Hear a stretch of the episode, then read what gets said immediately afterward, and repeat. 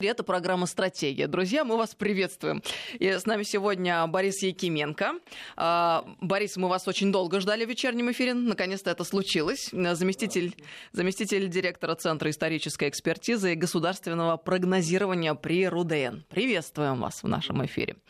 Друзья, напомню вам наши контакты. СМС-портал короткий номер 5533. Со слова «Вести» начинайте сообщения свои. И WhatsApp, Viber, плюс 7903 170 6363. Сюда можно писать бесплатно. Подписывайтесь на телеграм-канал нашей радиостанции. Он называется «Вести FM+,» латиницей в одно слово. А, есть очень интересный телеграм-канал у э, Бориса Якименко. Он называется э, Якименко просто, да? По-русски можно набрать и подписаться Якименко, и там будет э, очень э, содержательно, очень по делу. А, правда, длинно, и, как мы говорили с Борисом во время паузы, не каждая птица долетит до середины Днепра, но если вы доберетесь до конца текста, то получите э, действительно удовольствие. Поэтому я вам от души, друзья, рекомендую. Мой канал называется «Шафран», тоже можно по-русски набрать и подписаться. Итак, Борис, у нас, а, как и всегда, собственно, в последнее время довольно много довольно интересных событий. И я предлагаю а, постараться обо всем поговорить, но по порядку. В этом году Крым и Севастополь отмечают уже шестую годовщину Крымской весны, а, тот момент, когда полуостров вошел в состав России и, собственно, вернулся в родную гавань. И я помню то чувство, которое многие из нас испытывали в 2014 году. Лично я испытывала чувство колоссального воодушевления, и э, было стойкое ощущение, что это эпоха, это этап, и теперь мы оставили в прошлом огромную книгу, и все страницы перелистаны, открываем книгу новую, начинаем ее писать здесь и сейчас. А, мы сегодня понимаем, что не только годовщина присоединения Крыма к России, возвращение его в родную гавань, мне так больше нравится выражаться. А, это все проходит на фоне а, работы над поправками в Конституцию. Сейчас они уже приняты в обоих палатах парламента. Мы ждем голосования по поправкам. И э, поправки в Конституцию это тоже краеугольный вопрос и вопрос самоидентификации, потому что Конституция 93 -го года это Конституция, которая не про нас и не про нашу страну, это Конституция, которая была написана в попытке стать кем-то другим, э, тем, чем мы не являемся. Иными словами, натянуть на себя такой шутовской колпак Европы или западного мира.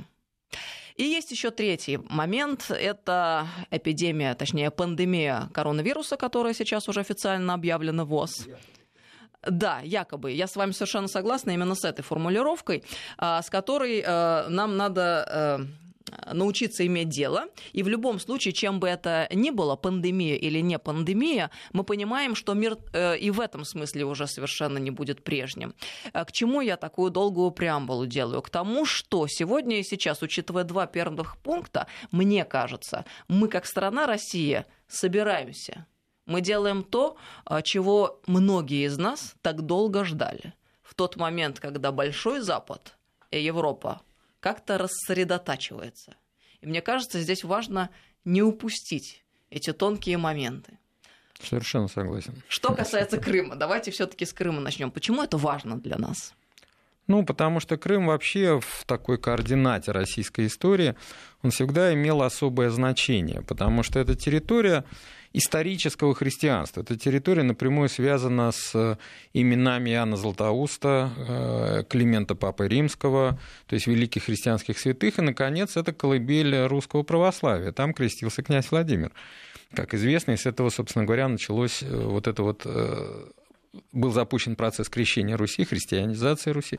И поэтому мы можем видеть, что каждый раз вообще обращение к крымской теме, оно актуализировало эту византийскую тему для того, чтобы обострить э, или, будем так говорить, освежить вот эти наши связи с нашими корнями. Э, первый раз это было сделано, я напомню, при Екатерине, когда был так называемый греческий проект, он так и назывался, греческий проект Екатерины II, когда, э, собственно, Крым был присоединен к России в 1783 году.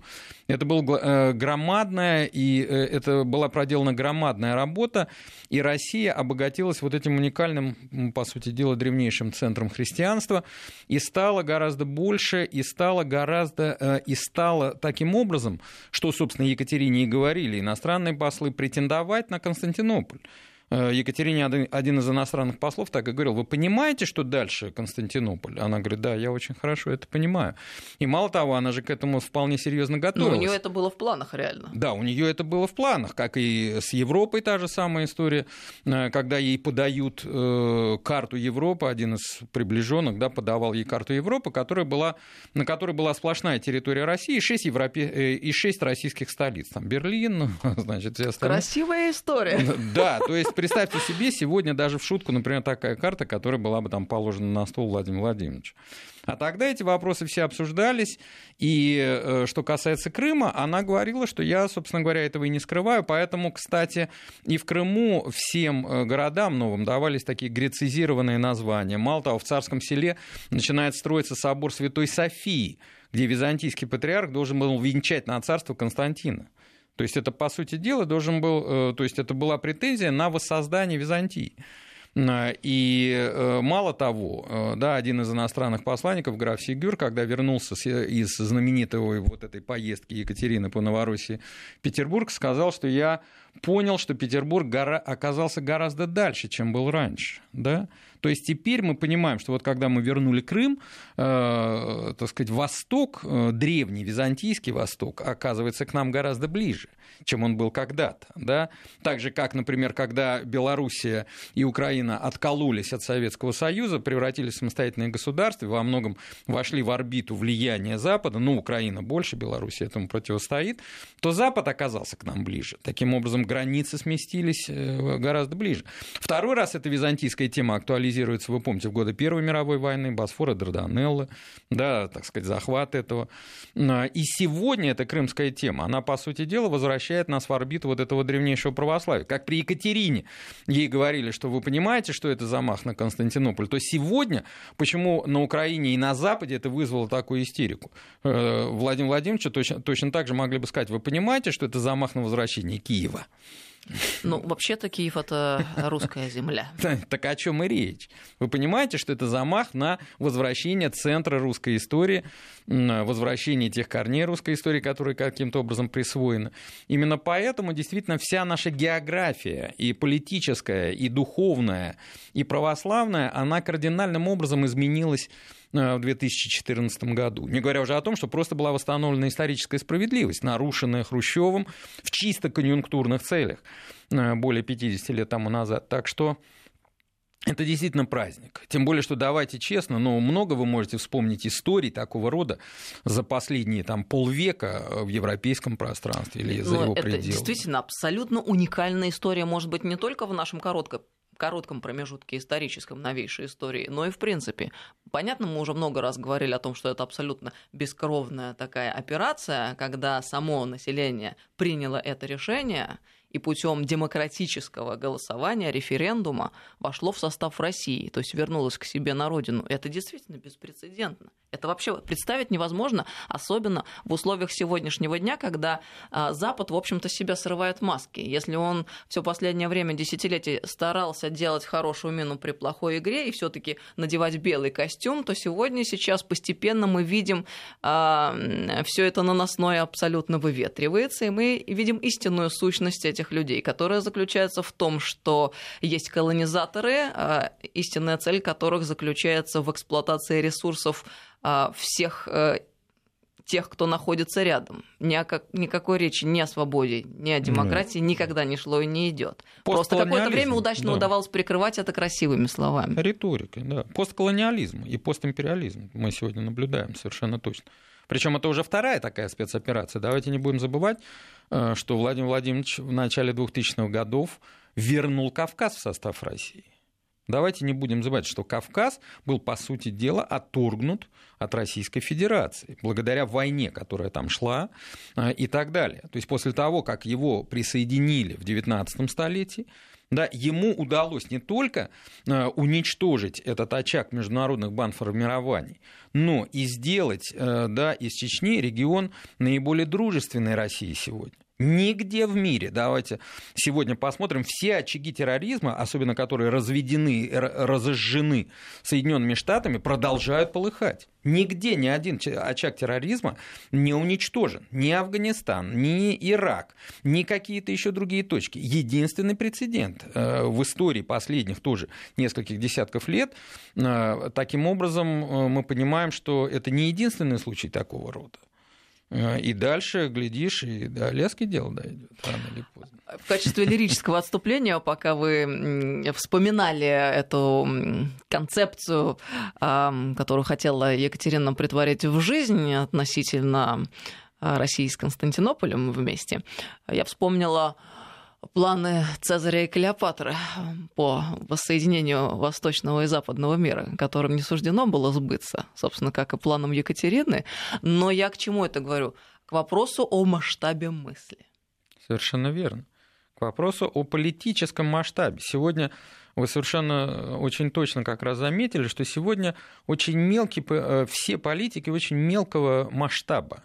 То есть масштабы, которым мыслят, ну, вот будем так говорить, простой обыватель. Вот чуть-чуть где-нибудь, чего-нибудь, как-нибудь, главное, как бы что не вышло, сохранить баланс равновесия. То есть, понимаете, как вот у Достоевского есть такая фраза, что по народу можно судить э, по тому, о чем он мечтает. Э, то есть, э, каков масштаб вот его выхода за пределы реальности, вот этой повседневности. И в данном случае мы это видим. Э, ведь давайте не будем забывать, что вот эта катастрофа в отношениях с Западом, она произошла после Крыма. Вот что-то случилось, причем я слышал от людей, э, да, отнюдь не апологетов Владимира Владимировича Путина, после 2014 года, они никак не могли понять его логику. Им казалось, что эта логика, она вполне уже определенная, что, ну, в принципе, он тоже нашел какой-то баланс отношений с Западом э, при формальном каком-то конфликте с ним, вызванном там Мюнхенской речью, например. Э, недавно он же сказал, что то, что я тогда говорил, сегодня говорят все, но почему-то, так сказать, забывают э, вернуть почести тому, кто это начал. Э, казалось бы, все более-менее как-то выстроилось. И вдруг он делает этот шаг, прекрасно понимая, что пойдет дальше. Ведь дальше эти санкции, вот это все, и вот это страшное, по сути дела, холодная война очередная, она с Крыма началась. Он не мог этого не предвидеть. Но он на это пошел. Хотя все думали, ну никогда он не рискнет. Но он это сделал. Э, Причем здесь меня еще поражало что? Вот это голосование, о котором вы сказали. Э, когда я увидел, как монолитно люди проголосовали... Референдум в том да, случае. Я подумал, ну как же надо было 20 лет со стороны украинских властей не замечать Крым, замучить так людей, чтобы да, они единогласно что они просто вот сделали. вырвались из этого круга, сразу же проголосовали. То есть это поразительная вещь. Очевидно, они были просто брошены. Очевидно, они, э, Украина совершенно не понимала, что с ним делать, э, и поэтому не случайно там вообще ничего не развивалось. Люди, которые приехали туда сразу после 2014 года, и наверняка у вас такие знакомые есть, они говорили, мы попали в 90-е. У меня было стойкое такое ощущение, я туда много ездила в 2015 году. Да. Да что же, э, то есть это, это же как надо было. Понимаете, до Абсолютно какой другая психология, психология 90-х, да. этими людьми и всем, что, а, и всем, что их интересовало и волновало. Поэтому это совершенно э, не просто законный акт, а какое-то ну, исполинское восстановление справедливости на всех уровнях. А есть же формальная сторона вопроса, когда мы говорим о последствиях э, присоединения Крыма к России и возвращения в состав России. Это экономика, санкции и так далее. Мне кажется, в первых строках многие из слушателей именно об этом подумали, когда вы э, говорили о тех самых последствиях. Но ведь э, это внешняя сторона вопроса. А есть более глубинный смысл всего того, что произошло, и обоснование понимание вот, отношения европейцев к нам того, а, которое мы наблюдаем сегодня. А, вот э, что случилось в сознании, как вы думаете? Это первый вопрос. И второе, а они сознают, что метаморфоза у них в сознании произошла? У европейцев? Да, по отношению к нам. А я думаю, там никакой метаморфозы не было. А, дело все в том, что европейское сознание уже на протяжении очень долгого времени оно питается э, исключительно мифами о России. То есть вот то, что они видят э, здесь, Э, понимаете, это такой своеобразный фантом сознания, который никакого отношения очень часто не имеет к действительности. Ну, вернее, в нем что-то там сходится, ну, как во сне, знаете. То есть какие-то детали вроде бы похожи, но, тем не менее, все это вместе, никак эти фрагменты разрозненные нельзя соединить в единую картину. А, поэтому это просто вот в голове и подсознательно было, что русский медведь, он всегда готовится на кого-то напасть, что его невозможно приручить, что, в общем, он может долго спать, а потом неожиданно разбу- разбуяниться и наделать таких дел, что мало не покажется. И поэтому они всегда от нас ждут, что мы будем проявлять агрессию, что мы будем сопротивляться. А, и это совершенно понятно. Мало того, да, давайте не будем забывать, что когда Путин пришел к власти и началось вот это, началось сопротивление тем западным правилам, которые были введены, э, то американские газеты писали, что Россия превращается в непослушного ученика, который вдруг решил, значит, жить так, как ему учителя отнюдь не разрешали. И, соответственно, отношение к ней должно быть точно такое же. То есть нас воспринимали просто как ученика, которого надо поколачивать, иногда давать конфетки. Но, в принципе, это такой скверный троечник, которого нужно всегда держать в узде. Заметьте, они даже не пытались как-то скрывать свои истинные отношения. Довольно откровенные они были. Нет, конечно, конечно. То есть, получается, что... проблема может быть в нас, это мы в иллюзиях каких-то пребывали? Нет, и мы, наверное, в каких-то иллюзиях пребываем, но мы совершенно точно понимаем, что они-то нам не нужны. У нас хватает и территории, возможностей, и всего прочего. А, но им нужен сейчас виновный в том, что происходит у них. Вот этим виновным сейчас назначаются то мы, теперь вот коронавирус, еще что-то. Они отдают себе отчет, что ситуация чудовищная и с правами человека, и со свободами, и с экономикой, и со всем остальным, что, чем славился когда-то западный мир. Сегодня этого нет, поэтому его так легко захватывают мигранты. Э, понимаете, причем вопрос же в том, что даже не в том, что захватывают. Если бы для них западная почва была абсолютно чужда, они бы туда не врастали. А вот сейчас они врастают, и врастают очень легко. Значит, эта почва разжижена, значит, созданы условия, при которых, в принципе, любой человек без совершенно не владеющий местной культурой может в нее врасти и сохраниться. А, и поэтому э, они все это прекрасно понимают. И э, традиционно такой чисто психологический трюк, да, ну труднее всего произнести, что я виноват в том, что происходит, потому что слишком все запутались, потому что все политики превратились в политтехнологические конструкции. Давайте не будем обманываться. Явка на выборы падает по всей Европе. Когда у нас говорят, вот в России меньше стали ходить на выборы, да они по всей Европе стали меньше ходить. Это общеевропейская тенденция, потому что, э, причем в Европе гораздо больше, потому что политикам давно никто не верит. Мало того, растут неонацистские и реваншистские настроения. В США отмечен самый большой за послевоенный период рост численности неонацистских партий.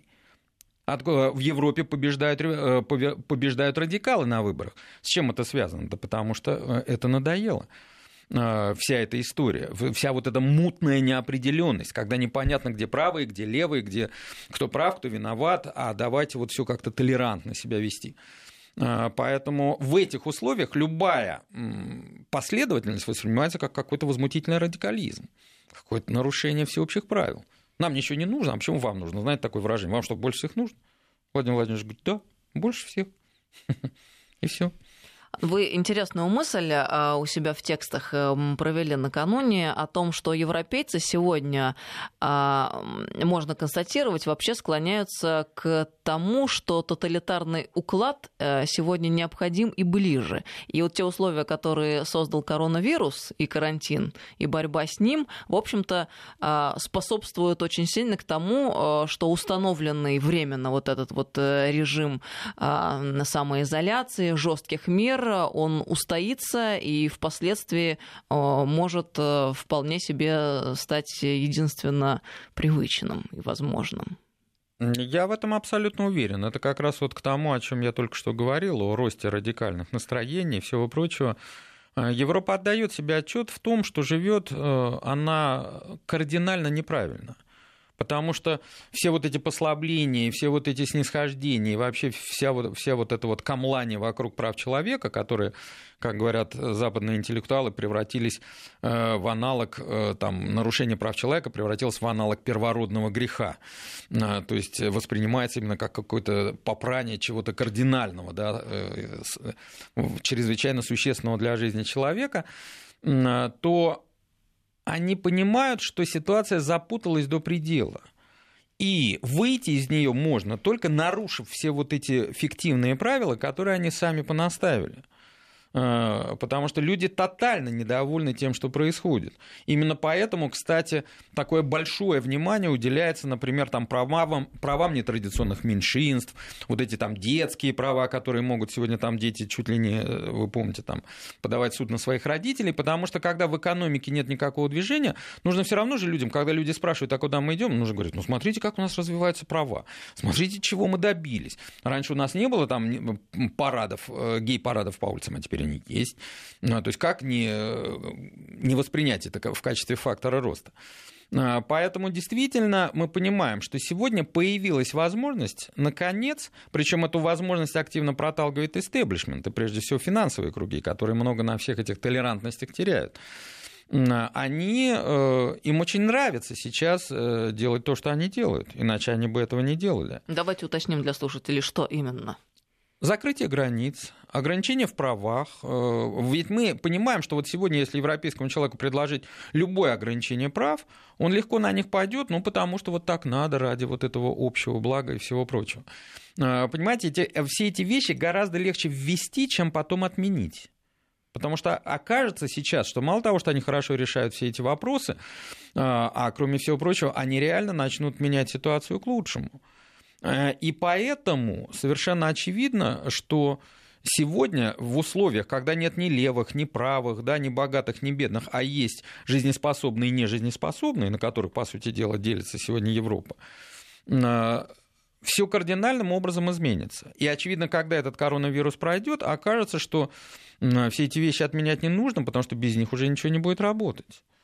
Э, это знаете как, ну я не знаю, вот как Э, в свое время я слышал такой случай, да, когда человек на войне был ранен. Осколок попал в какую-то жизненно важную часть тела, я уж не помню куда. Э, и когда его привезли в госпиталь, ему сказали, что изъять осколок нельзя, э, ты погибнешь. То есть теперь этот осколок должен быть, потому что его изъятие приведет к гибели. То есть его нужно оставить. И человек остался жить с этим осколком. То есть так получилось, что вот это инородное тело, оно стало обеспечивать жизнеспособность организма. А, поэтому здесь происходит примерно то же самое. И действительно, поэтому мир никогда больше не станет прежним. Не говоря уже о том, что громадное количество людей, которые сейчас погрузилось в эту неопределенность, никто не знает, насколько карантин да, продлится он месяц, два, три. А потом вдруг оказывается, что без этой суеты, без этой беготни по миру, без этих дурацких новостей, без кучи всяких вот этих вещей можно прекрасно жить. То есть, знаете, уже вот эта шутка, да, глядишь, так, значит, человек начал там что-то смотреть, беседовать с женой, тогда идет и до чтения книг. Ну вот, да, поэтому тогда идет рано или поздно. Да, правда, есть э, э, опасение одно. Сначала люди предполагали, что начнется бэби-бум, а потом появилось другое предположение, что может увеличиться количество разводов. Именно ввиду того, что люди наконец э, узнают друг друга ближе. Ну да, когда кто-то, как в известном фильме, будет мелькать постоянно туда-сюда, туда-сюда да, то, конечно. Нет, э, э, сейчас все кардинально изменится. Мало того, сейчас делать какие-то выводы нельзя, потому что слишком рано. Но уже, я думаю, через месяц какие-то контуры вот этого будущего, они точно определятся. И тогда нужно перескакивать через этот курс доллара и через все прочее, просто к нему быть готовым. Мы продолжим через несколько минут после новостей. С нами сегодня Борис Якименко, заместитель директора Центра исторической экспертизы и государственного прогнозирования РУДН. 5533 Вести СМС-портал и WhatsApp Viber плюс 7903 176 363. Добрый вечер, друзья. Мы продолжаем беседу. С нами сегодня Борис Якименко, заместитель директора Центра исторической экспертизы и государственного прогнозирования РУДН. 5533 Вести это наш СМС-портал. WhatsApp Viber плюс 7903 176 363. Сюда бесплатно можно писать. Борис, мы с вами перед уходом на новости остановились на мысли о том, что, вероятно, э, вся эта ситуация с коронавирусом и с карантином а, призвана а, для того, чтобы люди пересмотрели свое отношение к жизни и вот эти современные ритмы, к которым мы так уже привыкли и без которых, казалось бы, жить не можем. Мне кажется, кажется, действительно, эта ситуация не только в плане, в плоскости таком материальном, экономическом а, существует, но и дана человечеству именно в метафизическом еще пространстве и плане с тем, а, чтобы мы, а, ну, как-то переходя в новую историческую конфигурацию, перешли и ментально туда тоже, но для этого нужен был какой-то толчок. Потому что есть же еще задача совместить э, материальную плоскость, духовные, а у нас это находилось в рассинхроне очень долгое время. Да. И вот смотрите, что мы видим, как мне кажется, сегодня, если наблюдаем за Большим Западом. Они на протяжении последних десятилетий провозглашали гуманистические принципы, говорили о разумно устроенной экономике, которая как бы призвана была а, служить на благо людям. Но сегодня что мы наблюдаем де-факто, а, когда Европа а, столкнулась с коронавирусом? То, что философия эта, которая преподносилась как гуманистическая и человеколюбивая, на самом деле в корне даже противоположна на 180 градусов исповедуемой, то есть э, та, по которой они живут сегодня сейчас. Э, мы это можем видеть хотя бы на примере оптимизированной медицины. Да, конечно. Или вот отношение к старикам сейчас в Британии, везде, где просто говорят, что вы должны быть готовы к тому, что вы умрете. И ничего вас не спасет, потому что вот такая вот ситуация. Это говорится совершенно спокойно. Опять же, потому что в западной медицине был принцип, э, вот этот известный, да, э, согласно которому, если перед врачом стоит выбор, э, кого лечить, соответственно, один тяжелый случай, другой полегче, то он должен исходить из принципа количества продуктивных лет, которые последуют за операцией. Соответственно, он должен лечить более здорового и отказать в помощи более больному. То есть этот принцип, э, ну, у нас вообще медицинские принципы, западные, отечественные, они довольно сильно расходятся. И э, всем казалось, что это вполне логично, ну да, правильно, а что в этом такого? Понимаете, в этом э, как бы вот эта западная толерантность, она такая очень щелястая. И в нее постоянно вот так, такого рода вещи пролезают, или которые принято, ну, будем так говорить, считать, все договорились о том, что это нормально. Хотя на самом деле это ненормально. И в такие минуты вот это очень хорошо видно, что каждый за себя. Ребята, да, мы ничего не можем сделать, поэтому вам нужно будет погибнуть. Никто не, не скажет, как Януш Корчак, я пойду и погибну вместе с вами, потому что я премьер страны, или потому что я ответственное лицо, или еще что-нибудь, понимаете? Люди не воспринимают вот этих людей, да, как нечто единое целое с собой, тем более какие-то культурные ценности. Там, э, я не знаю, когда э, до революции был этот трагический случай, когда в Третьяковской галерее сумасшедший порезал картину «Иван Грозный и сын его Иван», да, то э, мы знаем, что главный хранитель галереи Хруслов покончил с собой покончил с собой, потому что он настолько ассоциировал себя вот с этими картинами, они были частью его, что когда эта часть была утрачена, то он не смог эту цельность восстановить, кроме как вот этим самоубийством. А, поэтому здесь происходит то же самое. То есть сейчас вдруг вот эти все вещи рушатся и обнажается то, что под этим лежало. То есть такое весьма примитивное понимание в подоплеке оказалась одна суть, каждый за себя. Причем давайте не будем забывать, они к этому довольно долго уже шли. А, вот как раз приходилось говорить о том, что сегодня создаются вот эти поправки к Конституции, да, создают Конституцию социального государства. Все те социальные завоевания, которые были достигнуты за последние 20 лет, их закрепляют так, чтобы они в ближайшие 50 лет никуда не делись. То есть людям гарантируют понятные очертания будущего. А э, король Нидерландов Уильям Александр несколько лет тому назад совершенно открыто говорит, причем это все как-то странным образом не заметили, что наступает конец социального государства. Теперь каждый за себя.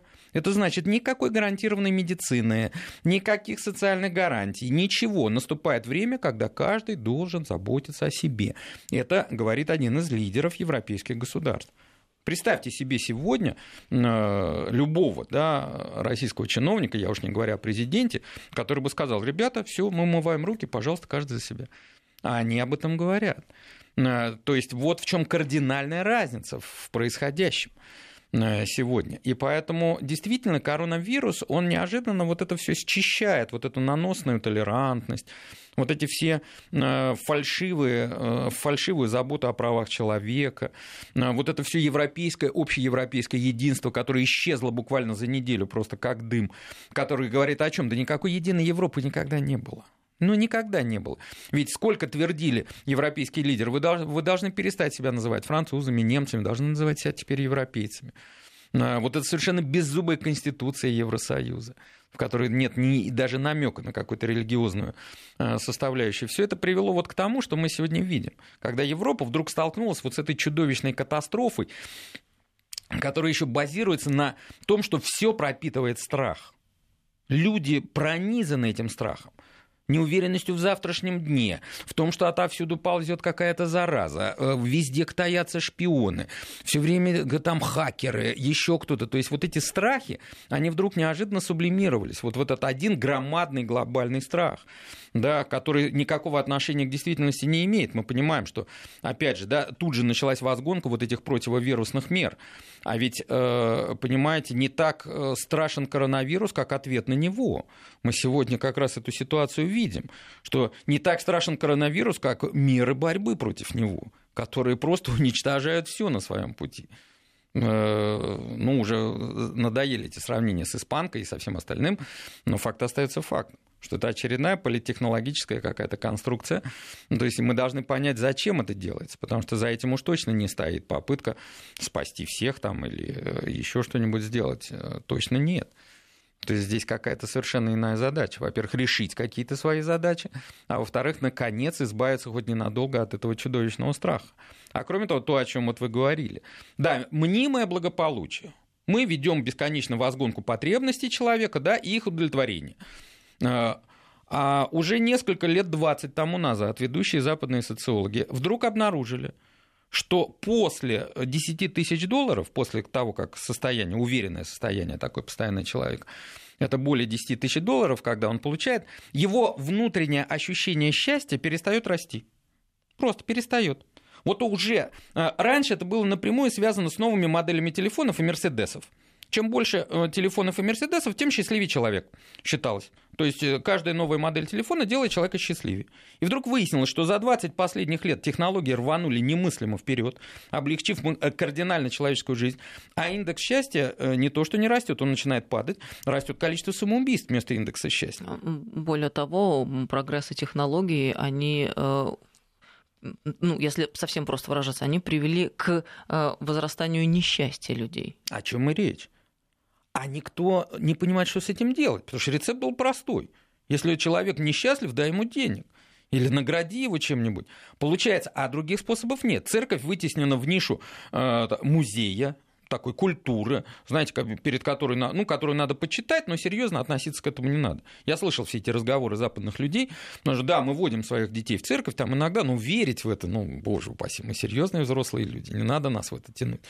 И вдруг оказалось, что они совершенно беззащитны. Они совершенно не понимают, что теперь с этим делать, потому что никакого оружия против этих вещей нет. Растет и пессимизм, и упадок, и все прочее. А, э, но мало того, наступил кризис потребления.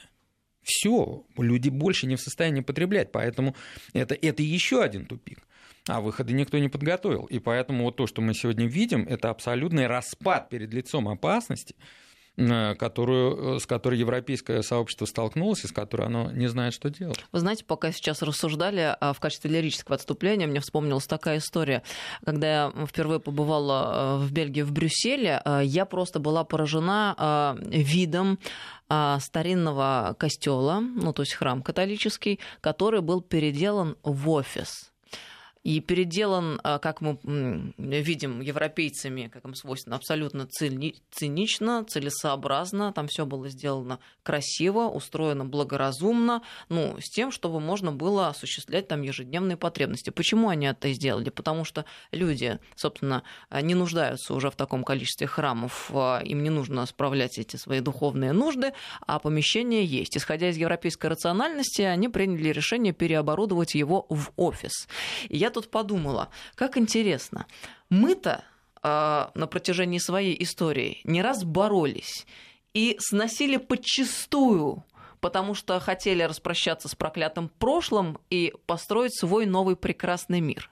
Потом проходило какое-то время, и мы также искренне начинали каяться и вновь сносить, но уже другие памятники, и вновь возводить прежние церкви и храмы. Но что нас отличает в этом смысле от европейцев? Каждый раз, когда мы беремся за это, мы делаем это абсолютно искренне, с огромным и рьяным рвением, которое лежит вообще не в материальной плоскости. Оно лежит в плоскости плоскости идеологической у нас всегда, а они действуют всегда в плоскости целесообразности.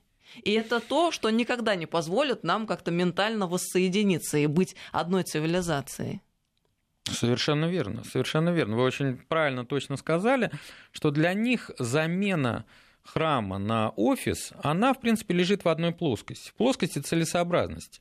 Раньше было целесообразно молиться, это помогало общему развитию общества и поддержанию в нем какого-то порядка. А теперь, соответственно, в нем целесообразно распечатывать бумажки, пить чай там, и слушать начальство. То есть это примерно одно и то же. То есть, получается, это стоит на одном уровне. У нас это ну, невозможно себе представить. То есть никогда человек, если даже там офис открыть в храме, во-первых, многие откажутся, наверное, там работать, а во-вторых, даже те, которые там будут работать, ну, никогда они не будут забывать, что здесь когда-то было. Вот эта тень вот этого прошлого, она будет все равно здесь э, находиться. Да, это как у митрополита Петерима, есть такие воспоминания, он учился в каком-то технологическом институте, в старинном здании, там был э, ну, зал э, для заседаний, это была бывшая церковь, э, которая была здесь до революции в институтском здании. И вот он пишет, что как-то инстинктивно никто не старался ходить в ту часть, где когда-то был алтарь. Хотя эти люди были не очень верующие, но как-то вот что-то их останавливало вот на этом рубеже.